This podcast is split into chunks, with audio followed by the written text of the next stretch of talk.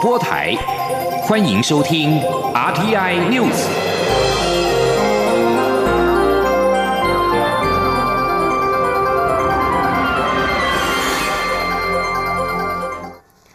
各位好，我是李自立，欢迎收听这一节央广主播台提供给您的 RTI News。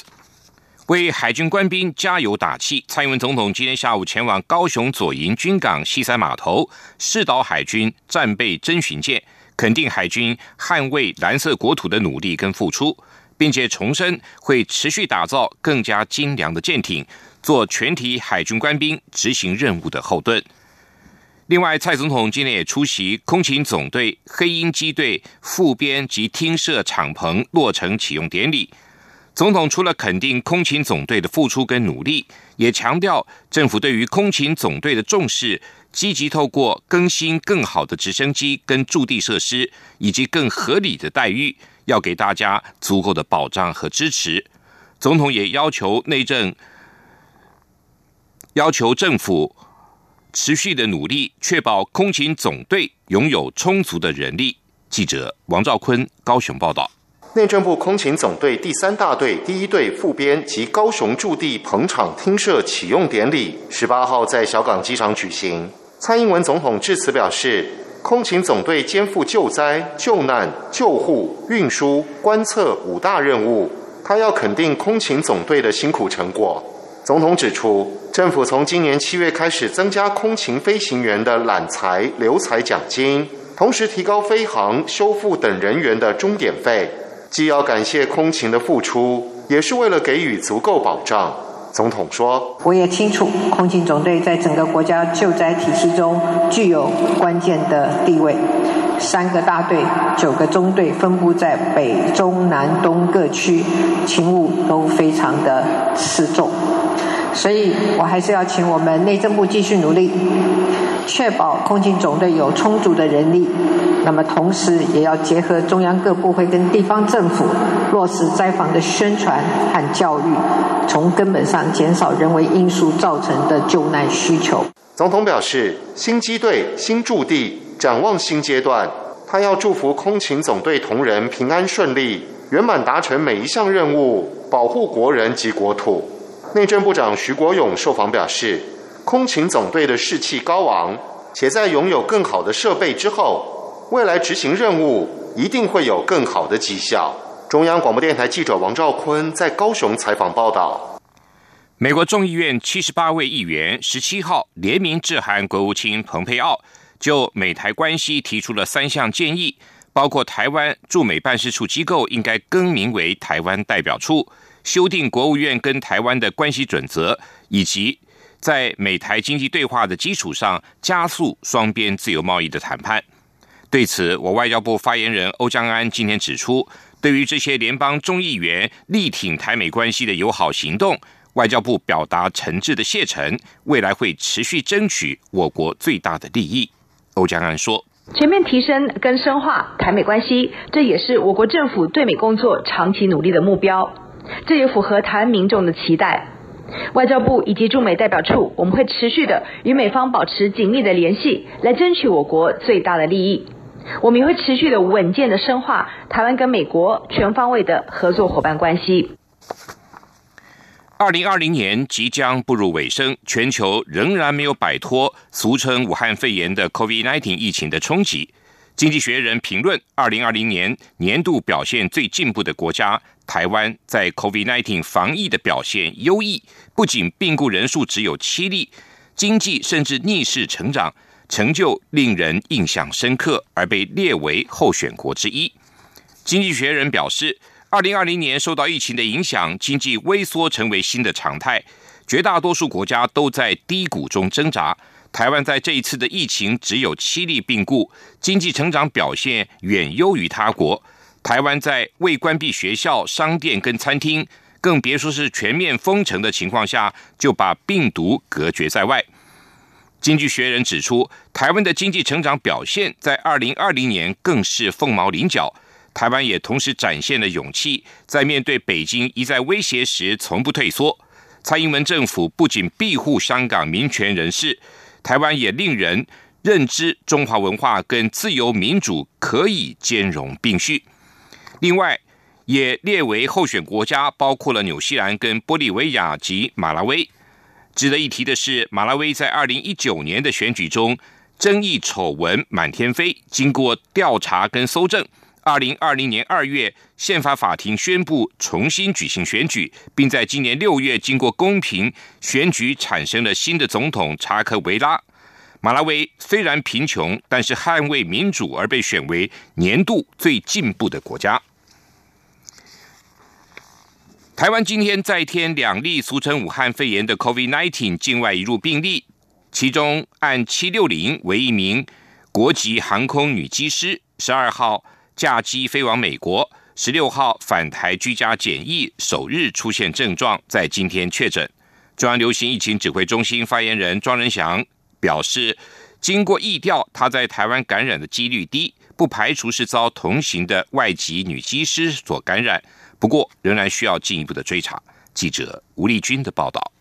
中流行疫情指挥中心发言人庄仁祥十八号表示，按七六零因工作于十二号飞往美国，十六号返台，入境后到公司宿舍居家检疫，同日出现咳嗽、流鼻水、全身酸痛、发烧等症状，经裁剪后于十八号确诊。不过，疫调发现与按七六零同行前往美国的一名外籍女机师，于航程途中曾。出现咳嗽症状，且未佩戴口罩，其余同行者皆有佩戴口罩。庄仁祥指出，按七六零的 CT 值只有十七，蛮符合十六号的发病时间，潜伏期大约四天，还算常见。目前卫生单位初步框列九名接触者，都是与个案同行的本国籍或外国籍机师。至于按七六零的感感染源包括台湾航程途中以及美国当地，但在台湾感染的几率最低。他说：“按七六零是本国籍的机师，我们目前先是怀疑他的感染源有可能是这位同事啊。那这位同事目前知道是另外一个外籍的机师，所以我们会针对这个部分再继续议调。”那另外，因为他在前十四天也有待在台湾，所以他的可能感染源，当然也不排除是在台湾这边，这几率可能会比较低啦。所以他可能感染源就是第一个是在台湾前十四天，就是还没去美国这一块。还有在去美国这个航程，还有在美国当地也有可能被感染。不过庄仁祥也表示，在美国当地的部分无法进一步追查，但是在台湾或这名外籍女机师的部分会再继续追。此外，目前除了匡列与个案同行接触的同事外，个案去美国前在台湾接接触的其他可能对象，指挥中心也会列为可能接触者。进行框列并裁剪。中央广播电台记者吴丽君在台北采访报道。原定来台演出的莫斯科芭蕾舞团，在十四天的检疫期满后裁剪，却先后传出了八名团员确诊 COVID-19，导致演出取消。居家隔离的团员也在今天全数离境。中央流行疫情指挥中心发言人庄仁祥今天指出，目前确诊的八名团员，由于 CT 值都是三十几，因此研判都是很久以前的感染，因此传染力相当低。庄仁祥也强调，境外人士来台，尽量还是要维持十四天的居家检疫，加上七天的自主健康管理。而在七天的自主健康管理期间，最好尽量避免出入公共场所。但是如果有必要参加重要集会或是出入公共场所的话，希望主办单位要有完整的防疫计划，全程佩戴口罩。各县市即将举办跨年活动，有鉴于莫斯科古典芭蕾舞团的成员染疫事件，立委执行时要求文化部应该掌握来台跨年表演的外国艺人跟如何的检疫。文化部长李永德回应表示，会积极了解防疫措施。有关来猪进口的九项行政命令等案，渴望在二十四号平安夜在立法院展开表决大战。朝野党团今天协商达成共识，希望能够毕其功于一役，让大家好过圣诞节。不过，今天的协商只决议院会处理的程序，至于九项行政命令跟法案的实质内容，将在二十一跟二十三号继续讨论。台中市长卢秀燕向美国在台协会 AIT 处长厉英杰当面表达反对来猪进口，遭质疑是突袭，但国民党也质疑。二零一二年时任高雄市长的陈菊也曾当面跟 AIT 处长谈美牛的议题，抨击民进党双重标准。对此，行政院长苏贞昌今天表示，两件事气氛完全不同。陈菊跟当时的 AIT 处长见面时欢欣愉悦，现在显见有照规矩走，而他认为外交不能够突袭。记者刘玉秋的报道。政府开放来猪进口的政策引发的争议不断。台中市长卢秀燕日前向美国在台协会 AIT 处长厉英杰当面表达反对来猪进口的立场，遭到民进党抨击是外交突袭，破坏台美的互信与友好。不过，国民党也反击，指称监察院长陈菊在二零一二年高雄市长任内，也在高雄的活动上当面与时任的 AIT 处长司徒文大谈美牛议题。国民党反质疑，民进党是。双重标准。国民党立委李德维十八号在立法院市政总执行时指出，卢秀燕与陈菊都有向 AIT 发声，两者不该有不同评价。苏贞昌对此表示，两者会面的气氛完全不同。他认为外交应该照规矩走，不能突袭。上次陈举和 AIT 处长见面，欢欣愉快，最后两个人都是一起的，可见都有照着规矩来。的风度比较好，那现在这个不是不是，哎，委员你在美国读书也生活那么多年，你非常清楚，外交不能这样子给人家突袭或者违背事先讲好的规矩。李德维则说，民选市长或是民意代表反映民意心声。希望执政党一定要去理解。中央广播电台记者刘秋采访报道：美国总统当选人拜登构筑对抗气候变迁及捍卫环境的团队，任命了北卡罗来纳州最高环境监管官员黎根为环境保护署署长，任命民主党及联邦众议员哈兰为内政部长。拜登政权交接团队今天在声明中宣布了这两项人事命。拜登在声明中还表示，这个杰出、经过检验而且具有开创性的团队，会从第一天起就以直基于科学跟公平性的全国统一的应应措施，准备好对抗气候变迁带来的存亡威胁。路透社报道，任命案如果获得联邦参议院同意，将会成为黎根是第一位非裔的美国环保署署长，而哈兰将是美国第一位原住民部长。拜登政府渴望成为美国史上最多元的政府。拜登就任之后，将推动比现任总统川普更为重视环保的政策。黎根跟哈兰会是其中的关键角色。哈兰曾经表示，他会试图在联邦的土地上扩大生产再生能源，以对抗气候变迁，并且扭转川普政府重视化石燃料产量的政策。美国总统川普在任期的尾声，持续的对中国采取强硬的措施。根据路透社引述两名知情人士的说法指出，美国定于十八号将包括中国最大晶片制造厂中芯国际在内的数十家中国公司加入贸易实体清单，也就是黑名单。一旦中芯国际被列入实体清单，将被迫向美国商务部申请特殊许可，才能够从美国供应商获得关键的设备。路透社指出，这项措施被认为是川普巩固其对中国强硬政策的最新动作。几个星期后，民主党总统候选人拜登即将在一月二十号就职，在此前夕，预计美国将在实体清单的名单中增加大约八十家公司跟关联的企业。而且名单中几乎都是中国公司。报道引述知情人士的说法指出，美国商务部新增加的这些公司，包括川普政府所称与中国军方有关联的中国公司，包括一些帮助中国军方在南海打造军事化基地的公司，以及参与侵犯人权的公司。这里是中央广播电台台湾之音。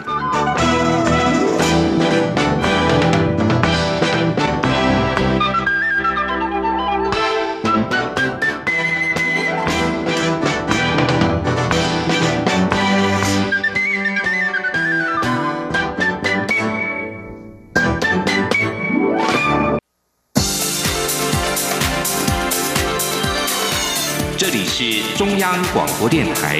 台湾之音，欢迎继续收听新闻。欢迎继续收听新闻。今天十八号是联合国定定的国际移民日，也是内政部定定的台湾移民节。民进党妇女部推出的新住民祝贺影片，邀请了七位新住民。勇敢自信的说出“我是台湾人”，而兼任党主席的蔡英文总统也特别现身，向所有在台湾生活的新住民朋友表达感谢。记者刘玉秋的报道。十二月十八号是联合国定定的国际移民日，内政部也将此日定为台湾移民节。今年，民进党中央党部妇女部邀请越南、泰国、印尼、缅甸。菲律宾、柬埔寨、马来西亚的七位新住民姐妹拍摄移民节祝贺影片，勇敢自信的说出“我是台湾人”，表达对台湾这一个新故乡的认同以及归属。Aku dari Indonesia, aku orang Taiwan. Jemaga Myanmar biga ba, jemaga Taiwan du ba.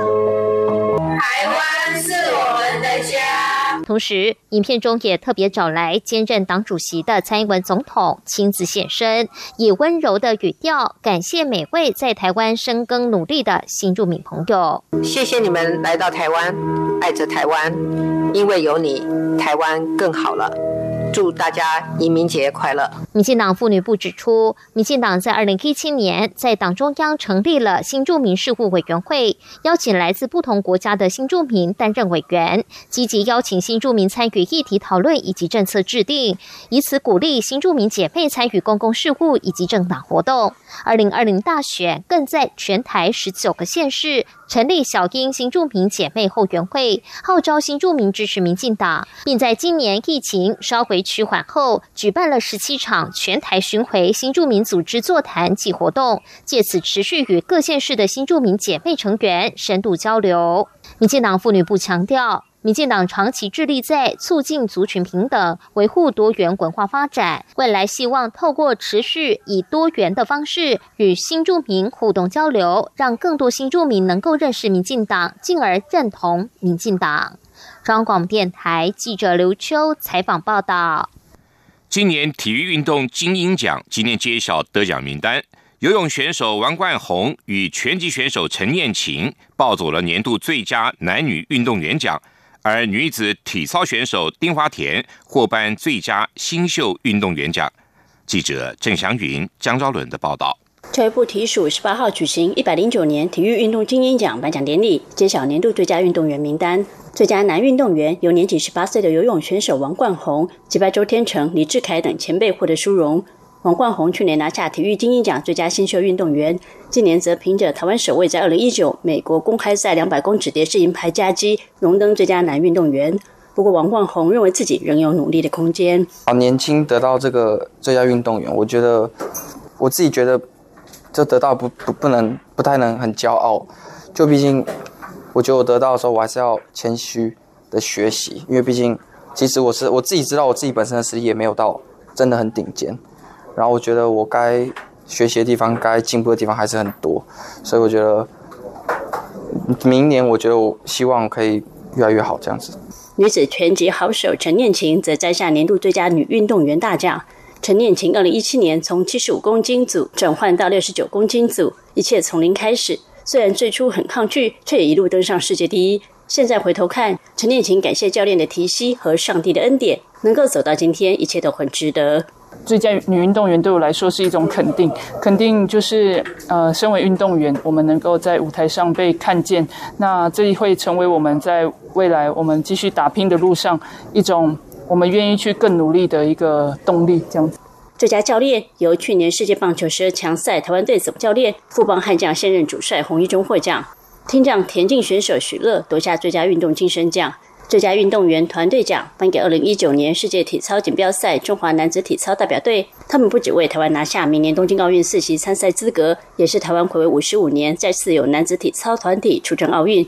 获奖实至名归。最佳新秀运动员则由女子体操选手丁华田抱回。丁华田在二零一九年亚洲体操锦标赛拿下平衡木对狮首金，同年在世界体操锦标赛取得奥运门票，成为台湾体操界近五十一年来女子第一人。特别奖颁给已逝的辅仁大学传奇篮球教练刘俊业，终身成就奖颁给射箭前辈林圭章。今年八十一岁的林圭章领奖时，还亲自点名坐在台下的子弟兵，现任中华女子射箭队教练倪大志，希望他能在明年冬奥带领团队摘金，圆他的梦想。你的老师在东京奥运会脚受伤，没有办法完成替国家争取光荣，但是下一届的东京奥运也是东京奥运，希望你已经答应说要拿金牌。所以你这个录音大家都听到，一定要跟着拿金牌。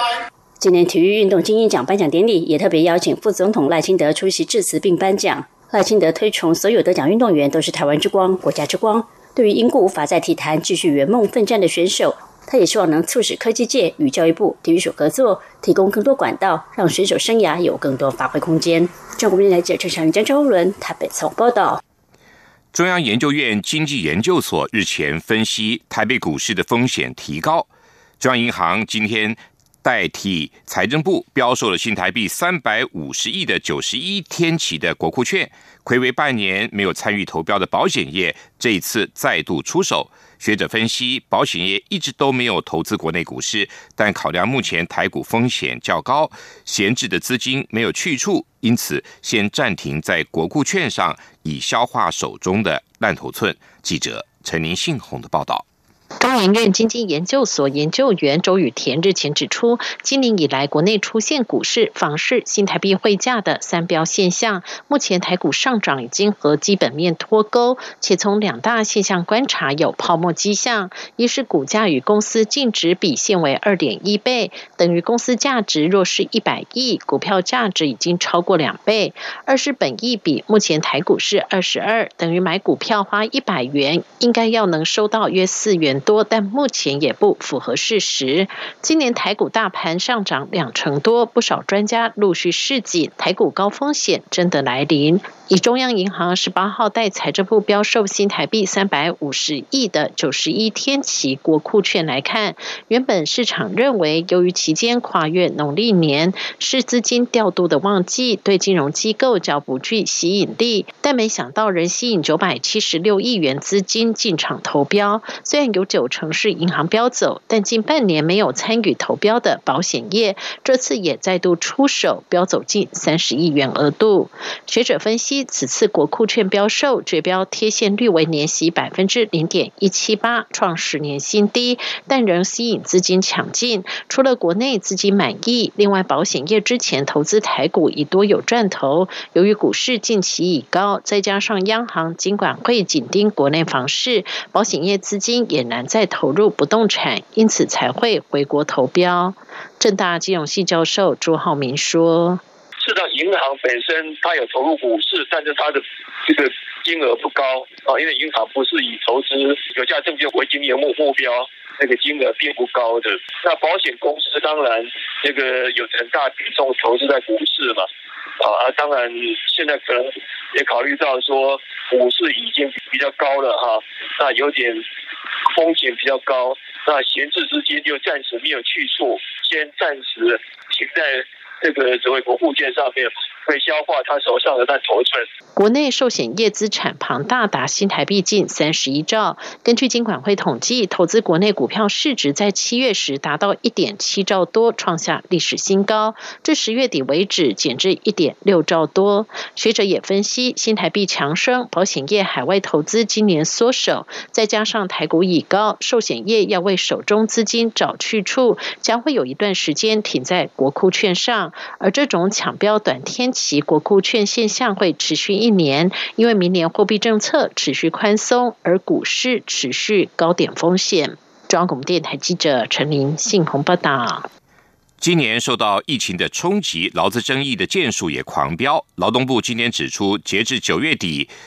劳资争议调解案的件数累计达到两万一千五百一十九件，年增率为百分之八点七。另外，为了避免劳资争议走到法院意图，劳动部促成劳资双方共同交付仲裁的案件数累计达四十二件，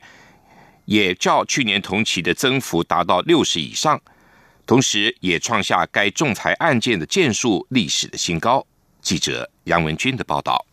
劳动部十八号指出，截至九月底止，劳资争议调解案件数累计达两万一千五百一十九件，较去年同期增加一千七百一十六件，增幅约百分之八点七，整体调解成功率达五成。另外，我国劳资争议劳资双方共同交付仲裁案件数累计达四十二件，除了较去年同期增幅达百分之六十以上外，也创该仲裁案件数的历史新高。显示受到疫情影响，劳资争议增加，但是我国劳资争议处理机制已经确实发挥定分止争的功能，让劳资双方后续无需再耗费时间及金钱争讼。劳动部劳动条件司司长王厚伟指出，为了提升全国劳资争议调解及仲裁的效能，稳定劳资争议协处的品质，今年也新增民间团体调解人意外险保费补助，并针对对劳工影响最大的职灾案件，提供专业的律师陪同，有效维护其权益。他说：“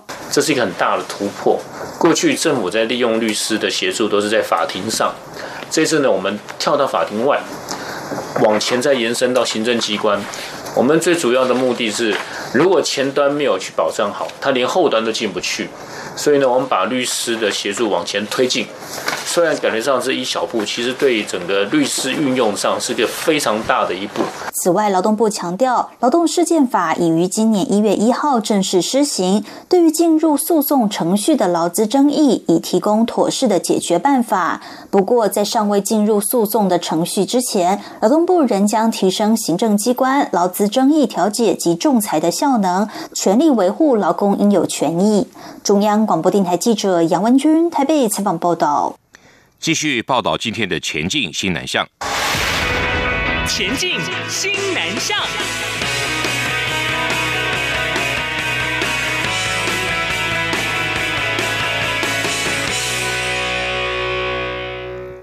全球 COVID-19 疫情紧绷，台湾启动入境秋冬专案，外贸协会朝前部署，特序。媒合了台湾健康医疗产业跟国外医疗旅游业者，建立新南向市场的通路。联兴国际医院全力支持合作，参与了多场线上视讯座谈。待未来疫情趋缓之后，可以抢得外国人士来台观光医疗的先机。联兴国际医院应邀参加外贸协会举办的多场新南向健康医疗推广跟媒合的活动，包括。菲律宾台湾医疗奇迹线上讲座，印度台湾形象展线上说明会，港澳与大陆健康产业线上商机媒合会，透过视讯网络向东南亚国家的医疗旅游业者介绍医疗的特色跟强项，不仅成功的拓展国际知名度，也提升了台湾的国际医疗品牌形象，让西南向国家可以获得台湾具有特色的国际医疗的服务。全球高龄化的趋势备受瞩目，各国大力投入引发商机，医材出口的潜力将位移到亚洲地区，尤其是东南亚新兴国家，夹着高经济成长率跟人口红利的优势。工研院评估，二零一七年东南亚医疗支出的总和为两千六百九十八亿美元，预计未来二零二二年的医疗支出可望达到四千四百三十九亿美元。以目前台湾医疗器材在印尼、马来西亚、泰国、菲律宾、越南等六个西南向国家中，平均市占率只有百分之一点三一，亟待台湾企业开拓。其中，因为东南亚的经济成长，愿意支出在口腔保健跟个人形象的市场需求持续的看涨。预估全球牙科植体系市场将在二零二六年攀上需求的高峰，商机上看五千七百亿美元。台湾牙材产业布局东南亚起步较晚，商品普遍缺乏品牌知名度跟长期的临床医学的数据。但是台湾既有的医疗环境和先进的健保资料系统，加上长久以来中小企业的电子化、自动化的机械整合技术，以及 IT 半导体产业的发展，渴望成为未来挑战东南亚市场的亮点。以上这一节 RTI News 由李自力编辑播报，谢谢收听。